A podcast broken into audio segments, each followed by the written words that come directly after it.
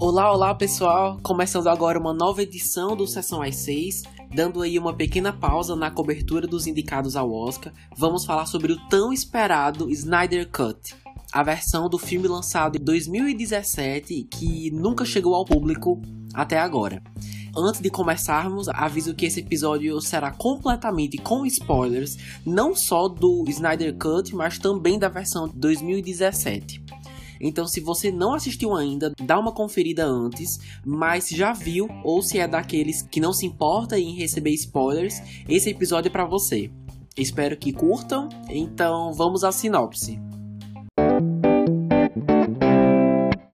Impulsionado pela restauração de sua fé na humanidade e inspirado pelo ato altruísta de Super-Homem, Bruce Wayne convoca a sua aliada Diana Prince para o combate contra um inimigo ainda maior, recém-despertado.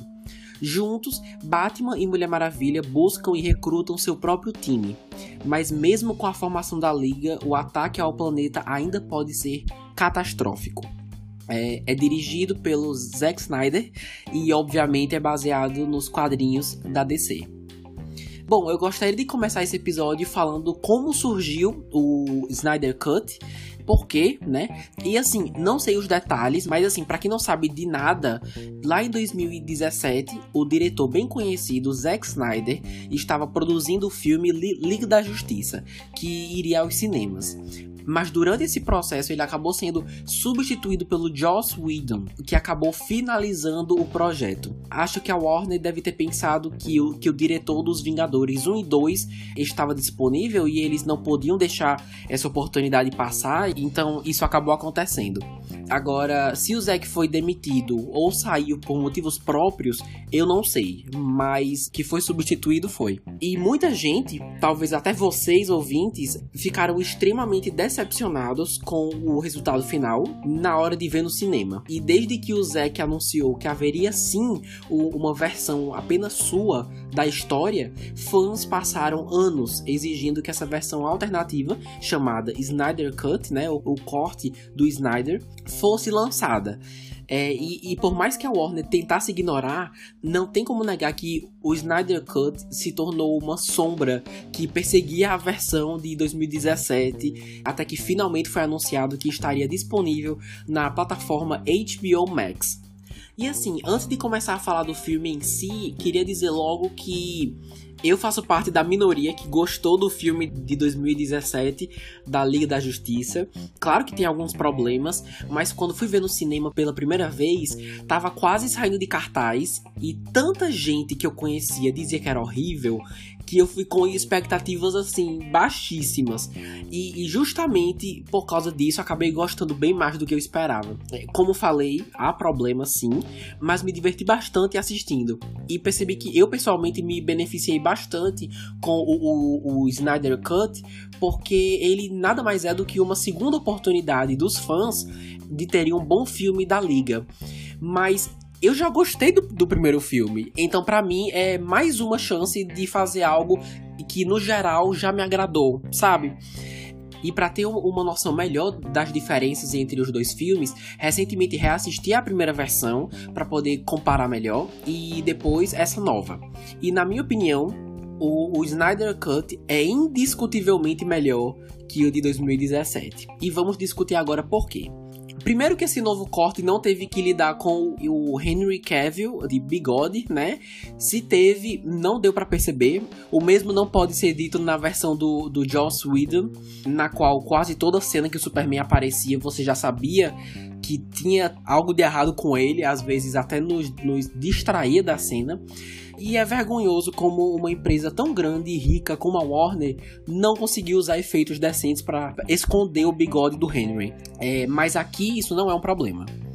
Mas uma comparação mesmo é que enquanto em 2017 o uso do material que é baseado, no caso, os quadrinhos, é desperdiçado sem muito aprofundamento no Darkseid, nem na sua história, do seu legado, e o Lobo da Steppe acaba virando um antagonista bem genérico, com zero aprofundamento, Aqui é o contrário. Você sente que sabe mais sobre o vilão, o que, o que, que eles querem e as suas motivações.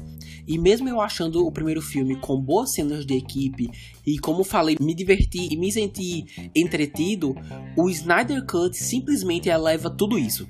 Proporciona cenas maiores e, e melhor elaboradas em equipe e é ainda mais divertido e o melhor entretenimento.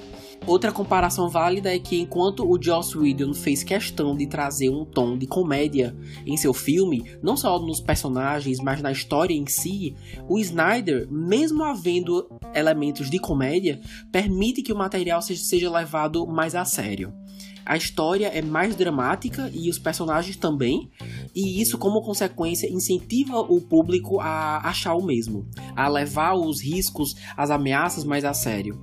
E para mim funciona bem mais. Na maior parte eu gostei do tom de comédia do, do Joss, mas nessa nova versão, um tom mais maduro deixou a história mais épica, é, ainda mais no terceiro ato. E essa escolha me agradou bastante. Mas agora sobre o roteiro dessa nova versão, é, pelo fato de ser uma obra de 4 horas de duração, há tempo para todas as cenas irem com calma, terem seu ritmo e respirar. Isso impacta diretamente os diálogos e as cenas de ação, por exemplo. É engraçado porque eu nem tinha notado isso até assistir o, o Snyder Cut, mas observar essa distribuição muito bem feita do tempo investido em cada parte me fez perceber como a versão de, de 2017 é apressada. Eu nunca tinha notado antes, mas é aquele típico formato corriqueiro é, hollywoodiano que traz o imediatismo. É, início, meio e fim, e é isso estruturado de uma forma que não permite muita construção, sabe? Aqui as quatro horas são muito bem-vindas, porque dificilmente o tempo vai ser mal gasto. É, há tantos personagens, locações, e ainda tem que introduzir tantos personagens novos que nós nunca vimos antes, que o tempo acaba sendo muito bem aproveitado o, o que eu tô querendo dizer é que o maior benefício que a história nos traz é rever diversas cenas, só que mais detalhadas. Por exemplo, coisas que antes eram explicadas só uma vez, como a história das caixas maternas e a grande batalha dos antigos heróis, aqui são exploradas o suficiente para evitar furos permitindo assim uma continuidade muito boa entre uma cena e outra e tem uma coerência que garante ao público acompanhar a narrativa com mais facilidade. E uma ótima demonstração disso é no próprio começo. A primeira cena logo é a morte do Superman no filme Batman vs Superman. É, então essa versão começa literalmente onde o filme anterior parou. Outra coisa que adorei do roteiro foi que aprofundar cenas que já vimos antes nos dá a oportunidade de desenvolver pequenos arcos, digamos assim, arcos narrativos que me deixaram muito interessado. Ah, Lucas, mas como assim? Aquela conversa entre Mulher Maravilha e o Aquaman sobre o histórico que seus povos têm de não se darem bem por causa de uma rixa antiga é exatamente o tipo de coisa que é interessante, eu não sabia e ao mesmo tempo não tira o destaque da história principal. E ainda explora um pouco mais a mitologia dos quadrinhos. Eu adoraria saber mais sobre isso. É, o roteiro desse filme é muito ambicioso, talvez até demais. Vamos conversar mais sobre isso. No geral, me agradou bastante, mesmo tendo o tempo que tem, não fica monótono. Há uma boa distribuição entre diálogos e excelentes cenas de ação. E sinceramente, eu não senti que vi um filme de 4 horas, de verdade. No máximo, no máximo, 3. No começo eu tava, nossa, um filme de 4 horas, meu Deus, e, e terminei querendo mais. Agora, tendo assistido, eu realmente não me importaria se fosse mais longo. Mas agora vamos seguindo em frente para os personagens. Uh, bom, não dá para falar de todos, mas apenas os que se, se destacaram mais começando pelo meu preferido, que no caso é o Barry Allen, é o Flash, interpretado pelo Ezra Miller, e fiquei bem surpreso que ele foi o meu favorito. Eu jurava que ia ser a Mulher Maravilha, hum, mas ele me conquistou. Mesmo ainda sendo um, um alívio cômico, tem espaço o suficiente entre uma piada e outra para ser levado mais a sério. E a maior prova disso foi a cena incrível dele voltando alguns segundos no tempo para dar a si mesmo e ao grupo uma segunda chance de evitar a chegada de Darkseid à Terra. Aquilo foi muito bom e era o momento que o personagem precisava. Senti que isso foi um teaser do que esperar para o seu filme solo que atualmente está sendo desenvolvido. Um, Ezra Miller dá vida a um herói bastante humano que precisa saber balancear muito bem a vida pessoal e como desenvolvê-la e a sua identidade secreta. Acho que ele lidou com, essa, com esse contraste muito bem, soube usar o tempo que recebeu e teve umas cenas muito engraçadas. Aquele momento que ele parou de salvar a Iris no acidente de carro para pegar uma salsicha no ar, nossa, eu, eu ri muito. Justamente porque eu não esperava. E depois dá pros cachorros lá e ainda se fazer de besta, ficar, nossa, que acidente horrível, espero que esteja tudo bem. Tudo aquilo foi ótimo. O ator lidou muito bem com essa parte. É, seguindo aqui com a Mulher Maravilha, ou Diana Prince, interpretada pela Gal Gadot, e Ray Fisher, que interpreta Victor Stone, ou Cyborg. Adorei os dois, ambos personagens carismáticos que te motiva a torcer por eles.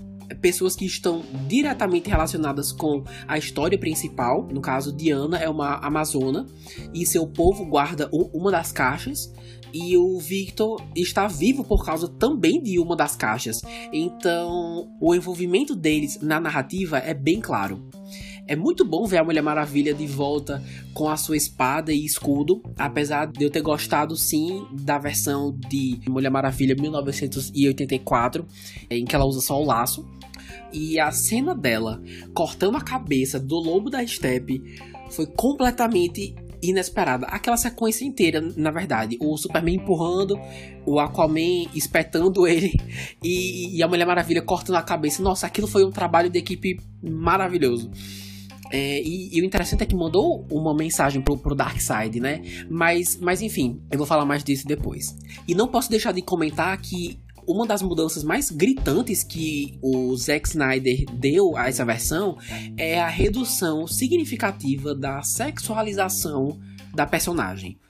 Para quem não sabe ou não percebeu, na versão anterior há cenas em que realmente apelam para esse lado, é, mostrando, por exemplo, a bunda da atriz ou enaltecendo principalmente o seu corpo e poder ver uma história decente que, que mostra em primeiro plano a guerreira que ela é, é muito satisfatório. Principalmente para o público feminino que assiste, eu imagino. Mas, apesar de tudo, meu destaque aqui vai pro Cyborg. Preciso ser sincero e dizer que eu nunca achei que ele se dava bem com a Liga da Justiça. Eu o conheci na animação dos anos 2000, dos Jovens Titãs. É, para mim, ele se encaixa muito mais lá.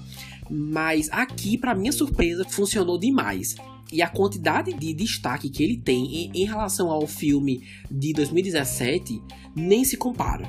Ele é muito mais explorado.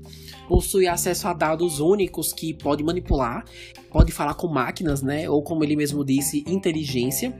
Achei bem tocante quando descobriu que podia acessar dados de outras pessoas pela internet, que ele conseguiu aumentar o saldo bancário daquela mãe que estava criando um filho só. Foi uma coisa pequena, mas fez uma diferença na vida dela, sabe? E são ações assim que ajudam o público a saber quem é o personagem. É, então, ele, ele me agradou demais. Continuando com Batman, ou Bruce Wayne, atuado por Ben Affleck, e Aquaman, ou Arthur Curry, é, interpretado pelo Jason Momoa. Olha, eu não sou muito fã do Batman, é um dos heróis menos atraentes que eu conheço, mas uma coisa que não ajudou foi o traje. O uniforme dele é extremamente estufado. Eu sinto isso desde Batman vs Superman. Chegou a me distrair várias vezes e tinha a impressão que estava mais para uma fantasia do que um uniforme de fato. E o chato é que eu tenho certeza que essa não era a intenção. Por isso também que eu gostei mais do Bruce do que do Batman conseguimos aqui ver bem mais o lado estrategista e também como ele é um bom líder e as interações dele com o Alfred também são muito boas. É, e sobre o Aquaman, Ele tá bem mais maduro do que sua versão cômica, que vimos anos atrás, porém a falta de contato com a água, principalmente nas batalhas finais, não o favoreceram muito. Ele acabou não atingindo o seu potencial, por exemplo, que nós vimos no seu próprio filme, e por causa disso, na maior parte do tempo, acabou só sendo um cara forte com um tridente, sabe? Pro filme, deu super certo, mas poderia ter sido melhor explorado. E, gente, eu não coloquei nada aqui no roteiro para falar do Superman, o Henry Cavill, porque ele aparece muito pouco, mas, mas ele tá bem, todos eles estão bem, e vê-lo usar o traje preto é bem legal. É, então, isso, isso foi interessante, apesar dele ter aparecido surpreendentemente pouco. Para finalizar essa categoria, quero comentar rapidamente duas personagens. A primeira é a Louis Lane. É, quando reassisti a primeira versão para comparar, notei que a Amy Adams é completamente desperdiçada é uma atriz simplesmente sensacional e nunca fizeram nada com ela. É uma vergonha. Mas uma diferença pequena é que enquanto em 2017 ela lidava com o luto, fazendo matérias mais simples, digamos assim, no jornal, é, sobre gatos e coisas do tipo, na versão do Snyder é bem mais pesado. É, ela nunca conseguiu voltar a trabalhar. Apesar de não ser a protagonista, é perceptível que ela teve mais desenvolvimento nesse filme, o que eu achei muito bem-vindo. E pelo que deram a entender, ela tá grávida, né? Apesar deles só terem mostrado o teste de gravidez lá na gaveta, mas assim, isso tem que significar alguma coisa, né? E se for verdade, já traz mais um contexto para personagem, porque não só tem que lidar com a perda do amor de sua vida, mas também aceitar o fato de que ela vai criar a criança sozinha. Foi o que eu falei antes, as pequenas mudanças nas cenas já trazem um contexto bem mais diferente, que ajudam o filme a ter uma identidade própria, sabe? Bom, mas a segunda personagem é a Hipólita, que é a rainha das Amazonas. É, todas as vezes que algum filme da DC foca em Themyscira, é, eu acho que é Themyscira, eu nunca sei pronunciar o nome da ilha direito. Mas eu sempre adoro. Só me dá vontade de querer visitar algum dia. Eu sei que é ficcional, mas mesmo assim, com certeza já devo ter dito isso aqui no podcast. E aquela sequência entre as Amazonas e o Lobo da Steppe com uma caixa materna é sensacional. É uma das minhas sequências favoritas, se não a minha favorita, no filme do Joss Whedon. E aqui fiquei surpreso que ela durou ainda mais eu não piscava, assim, enquanto assistia. Quando me dava conta que o Zack Snyder estava acrescentando elementos até então que eu nunca tinha visto antes. E fiquei chocado quando aquele complexo que as Amazonas estavam caiu na água e dezenas delas morreram. São momentos como esse que reforçam o que eu falei antes sobre se levar mais a sério, é, é sobre as consequências das ações e o que está em jogo. Mas a cena que eu queria chamar mais a atenção foi quando a Hipólita, ela tava saindo desse complexo e tava passando pelo corredor com a caixa na, na mão, né? Mandando as Amazonas selarem tudo. E no meio da correria, ela parou para matar um parademônio. É parademônio que chama em português? Eu não tenho a menor ideia. Um, mas enfim, que ia matar uma Amazona desarmada. E eu nunca, primeiro que eu nunca teria feito isso, ainda mais com a urgência de tentar fugir com uma caixa materna na mão. Mas foi nesse momento que, em, um momento extremamente corriqueiro, ela ainda ter achado tempo para salvar alguém, para ajudar uma guerreira. Foi nesse momento que eu valorizei ainda mais a personagem, porque ela era rainha e estava no poder, e não outra pessoa como eu falei antes, para mim esses pequenos detalhes espalhados ao longo da história são um acréscimo muito forte. Fiquei bem surpreso, foi uma sequência ainda melhor do que a do filme anterior, coisa que eu nem sabia que eu queria ver. Esse filme inteiro tem sequências que eu nem sabia que eu gostaria de ver. Agora, antes de finalizarmos com o epílogo, algumas observações antes. Zack Snyder é um profissional super competente. É, é, um ótimo diretor, apesar de eu não ser fã de todos os seus filmes. É, mas há duas coisas que eu percebi que elevavam ainda mais o projeto. A primeira, sem dúvidas, foi a ausência daquele filtro vermelho super artificial no, no terceiro ato do Joss Whedon, quando a Liga chega lá para enfrentar o Lobo da Steppe e o céu tá todo vermelho. Apesar de envolver muita ficção, tornou tudo mais orgânico para mim. Não ter aquele filtro deixou tudo mais orgânico para mim. E outra coisa são as diversas cenas em câmera lenta. Fico muito feliz em dizer que não precisamos esperar o Flash usar seus poderes para termos uma cena em câmera lenta. Zack Snyder faz ótimo uso delas múltiplas vezes e que novamente ajudou na carga dramática da história. Uh, ok, como tá óbvio, eu adorei o filme, achei uma experiência muito boa, mas não é perfeito. E é sobre isso que vamos falar agora. Tenho algumas críticas construtivas que merecem ser mencionadas aqui. É, começando por um detalhe que parece bem besta, para muitos de vocês vai ser, mas me incomodou bastante e vi nas redes sociais que muita gente também achou isso, que é o seguinte, quanto mais o filme andava, não sei se vocês perceberam, mas as aparições da Mulher Maravilha eram marcadas por uma música, entre aspas, de uma moça gritando. E, e era só isso, era só uma moça gritando. É assim, é legal, mas foi usado tantas vezes ao longo de um filme já longo que se tornou excessivo. E chegou um ponto que, ao invés de eu ficar animado com as suas cenas de ação, quando ela aparecia, eu só ficava. Você poderia, por favor, ficar um pouco mais no canto para ver se essa música dá uma diminuída? Então, assim, isso, isso foi um pouco chato. Eu não vou negar. Uh, outra coisa é que o hype desse filme foi tão absurdamente grande que quando eu finalmente cheguei nas cenas tão esperadas, no caso a aparição do Coringa, o Darkseid e até o herói surpresa, que agora sabemos que é o Caçador de Marte, fiquei meio frustrado porque acabou não atingindo todas as minhas expectativas. É, por exemplo, eu tinha certeza que o Darkseid e a Liga iam batalhar entre si de uma forma super épica e no final só ficaram se encarando ali naquele portal. O mesmo eu digo do Caçador de Marte.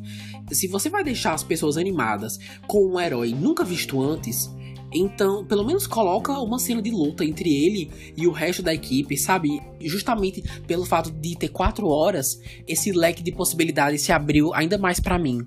Eu realmente achei que eles iam contracenar mais, sabe? Entre si. E, e sobre o Coringa, fizeram um alvoroço tão grande, todo mundo comentando que, que o Jared Leto finalmente teve uma segunda chance de interpretar o personagem. Aí a própria Warner divulgou posters dele e tudo mais, para no final ele ter uma aparição ridicularmente curta. Vou falar dele mais daqui a pouco, mas assim, no geral, para ser justo, eu sinto que é mais culpa minha do que da Warner, porque quem criou o hype foram os fãs nós que geramos a, a discussão antes mesmo de ver o material em si. É, então, assim, por isso que eu digo que quem for assistir com menos expectativas ou sem prestar tanta atenção às mídias, tem bem menos chance disso acontecer. E isso também tem que ser levado em consideração. E para finalizar essa lista, talvez o ponto mais importante é que talvez, talvez é um questionamento que eu quero trazer aqui para vocês. É, Zack Snyder esteja pedindo muito para o casual viewer, ou seja, aquela, aquele público casual que só quer ver o filme, que não lê os quadrinhos, que não conhece as séries, as animações, que talvez até nem tenha visto os filmes anteriores e só quer conferir esse. Digo isso porque há momentos poucos, mas há, em que o roteiro entra de cabeça na mitologia da DC. E, e mesmo isso sendo bem positivo, por incrível que pareça, muita gente, e isso eu vi nas redes sociais, muita gente não entendeu a história, ou alguns pontos da história, porque é muita introdução de aspectos que nós até então nunca, tinha, nunca tínhamos visto antes. Eu vou me citar aqui como exemplo. Quando terminei de ver o filme, não tinha, ainda assim, não tinha a menor ideia do que raios era a equação antivida que o Darkseid falou no fim que queria voltar para a Terra para buscar com certeza muitos de vocês aí, fãs dos quadrinhos, já, já devem ter essa resposta pronta na ponta da língua, mas eu acompanho os filmes, algumas animações e algumas séries, e fico imaginando esse público, sabe? Que tá vendo boa parte disso pela primeira vez, e me pergunto se o diretor não está exigindo demais para essa audiência. É, mas assim, não sei, tá? Quero deixar claro que eu não cheguei a nenhuma conclusão é, e quero saber o que vocês acham. Comenta lá no Instagram que vez ou outra eu ainda fico pensando nisso. Uh, ok, vamos finalizar essa edição com o epílogo que foca em dois aspectos. a conversa entre o, o, Caçador de Marte e o Bruce Wayne, que dá um gancho legal para uma continuação que tem fortíssimas chances de, infelizmente, nunca acontecer. E a sequência do pesadelo do Bruce, que apareceu brevemente no, no filme anterior, em Batman vs Superman que assim, só para contextualizar, se passa em um futuro apocalíptico em que heróis e vilões precisam se unir para fazer, sabe sei lá o que. Eles nunca explicaram direito. Acho que impedir o Superman ou voltar no tempo, enfim e pense no rolê mais aleatório do filme inteiro. Batman, Coringa, Slade, Mera ou Mira, Cyborg e Flash são um time. E outra, eu fui pego muito de surpresa com o fato de ser super parecido com um jogo de videogame chamado Injustice. Para quem não conhece, é sobre uma realidade alternativa em que o Coringa matou a Lois Lane grávida, deixando assim o Superman bem desequilibrado, vamos, vamos chamar assim. E assim, eu, eu poderia passar um tempão falando dessa cena, das comparações com o videogame, mas só digo que a estrela disparado foi a interação tão esperada entre o Batman e o Coringa. Fiquei feliz que o Jared Leto teve uma segunda oportunidade para mostrar o que pode fazer com o material, porque grande parte da sua aparição em, em Esquadrão Suicida, como muitos de vocês sabem, foi cortada. E aqui é um visual bem diferente e sua performance é muito chamativa. É, para mim, é a definição de performance pelo jeito como ele se expressava, parecia que eu estava assistindo uma peça, uma performance numa peça de teatro. Porque dava para ver que ele estava indo além do que o resto do elenco estava fazendo. Parecia que estava em, em um mundo próprio, sabe? Que nem o próprio Coringa. Mas às vezes até chegava a ser meio perturbador. É, não só crédito à atuação, mas principalmente a maquiagem. A cara toda pálida e os olhos pretos. Foi intenso, não, eu não vou mentir. E eu achei isso fascinante. É, adoraria e espero ver essa realidade utópica ser mais explorada. Mas com as últimas falas bem desencorajadoras que a Warner tem feito ultimamente, os anúncios, não tô muito positivo em relação a isso, sinceramente, em termos de uma continuação. Mas assim, espero muito estar errado. Então, essa foi a análise do tão esperado Snyder Cut. É o melhor filme live action de, de equipe que eu já vi a DC fazer. Ok, que existem pouquíssimos, mas mesmo assim merece a atenção que tá tendo. Mas e para vocês, ouvintes, o, o filme foi tudo isso que vocês esperavam? É, acha que o público geral conseguiu acompanhar os arcos que aprofundam mais os quadrinhos? Teve alguma coisa que vocês não gostaram ou queria que fosse diferente? A conversa continua lá no Instagram, arroba sessão 6. Adoro saber a opinião de vocês lá, então podem mandar mensagem. Trocar uma ideia é sempre legal. E compartilhe aí para quem gostou do Snyder Cut. Nos ajude a expandir os ouvintes. E obrigado aos que escutaram até aqui. Nos vemos na próxima semana com a programação normal dos indicados ao Oscar. E é isso aí. Até mais.